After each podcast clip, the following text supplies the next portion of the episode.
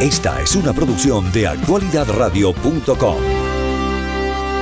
En nombre del gobierno de los Estados Unidos sobre políticas nacionales e internacionales, es decir, una figura muy conocida, muy apreciada eh, y que em, tiene una credibilidad increíble y yo lo que admiro en él, una de las cosas que más admiro es eh, la precisión y la efectividad a la hora de dar una declaración en nombre del gobierno de los Estados Unidos. Me refiero al señor John Kirby, eh, quien es una persona eh, que ustedes, como les decía anteriormente, lo ven en la televisión nacional e internacional dando declaraciones de los Estados Unidos. Repito, es vocero, uno de los voceros más importantes del gobierno del presidente Joe Biden y amablemente nos ha acompañado, a pesar de que vemos que también tiene percances, como decimos en Venezuela, metió la pata, no metió la mano.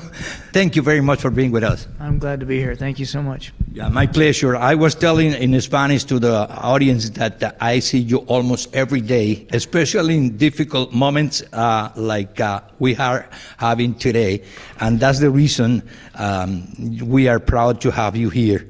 Uh, tell us, please, um, how um, do you feel when the White House um, gives honor to the Venezuelans? ¿Cómo se siente al ver que los, uh, la Casa Blanca honra a los venezolanos? Gives honor to the Venezuelans? Mm-hmm. Well, well, look, I mean, uh, we've uh, uh been very clear that we want to see Mr. Maduro uh, make the necessary reforms and to make commitments. Yo quiero que la gente sepa que queremos que Maduro haga las, um, las uh, reformas necesarias y que cumpla con sus compromisos. We want to make sure that uh, that that if we continue to see uh, progress and reforms, you know, then we can talk about potentially easing sanctions. But, we, but we have recently put, reimposed some sanctions because Mr. Maduro wasn't meeting some of his commitments. Bueno, nos gustaría ver que el señor Maduro cumpla con sus uh, compromisos definitivamente, pero eh, esa es la meta que estamos buscando, de que se cumplan los compromisos que ha hecho con el gobierno de los Estados Unidos.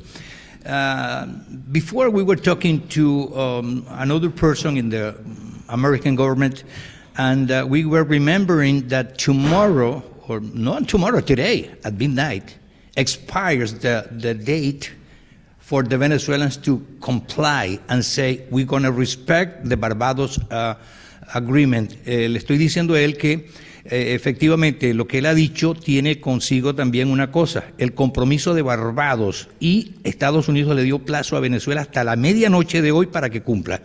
What's going to happen after? ¿Qué va a pasar después? Well, let's see what let's see what uh, what the Venezuelan people and their government decide to do. We don't want to get ahead of things uh, where they are.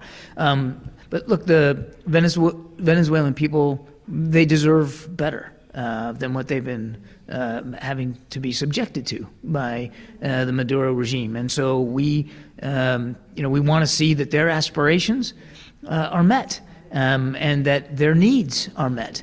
Uh, so we'll, I won't get ahead of where we are. We'll, we'll, we'll see what happens. Well, él dice que, bueno, no quiero adelantarme a lo que está planteado que va a pasar, pero de todas maneras eh, esperamos que se cumplan y que cumplan lo que han dicho hasta este momento. Eh, le voy a preguntar, ¿es optimista de que respondan eh, de manera adecuada eh, desde el gobierno de Venezuela? Are you optimistic that the Venezuelan government responds as you are expecting? Again, I, I don't think that it would be wise for me to handicap this. Mm-hmm. Um, uh, what we've said is uh, we want to see uh, the Maduro government uh, continue to meet, meet its commitments, um, and and if it does, and when it does, mm-hmm. you know, we'll respond accordingly. But uh, really, it's going to be up to them to make these decisions. Okay. Well, um, in regards to what is happening in the Middle East.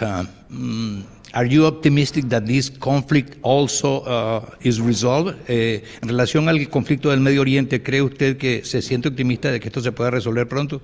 President Biden believes that Israel has the right and responsibility mm-hmm. to go after Hamas, mm-hmm. uh, the terrorists that visited just unspeakable violence on the Israeli people on, on October 7th, slaughtering 1,200, taking hundreds more hostage.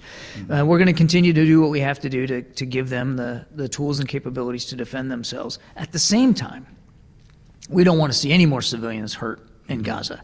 And we are working very hard to get additional trucks of aid in, as well as getting hostages out. As you know, the uh, hostage deal has been extended throughout today. That's a good thing. We're waiting to see how many get out, uh, but we know there are other hostages and other families that are still waiting and worrying, and we're not going to stop. We'd like to see this pause in the fighting extended to get all the hostages out. Bueno, nos, eh, obviamente estamos eh, pensando que esto debe resolverse en relación a los um, rehenes. eh, se ha avanzado. El día de hoy se extendió para que haya un arreglo y esperamos que esto se siga cumpliendo porque le- el interés de Estados Unidos es que este conflicto se resuelva lo antes posible. Mr. Kirby, you've been, you've been very kind. Thank you very much and good luck to you. And uh, ahead of time, Merry Christmas to you and your family. Merry Christmas to you. Muchas gracias.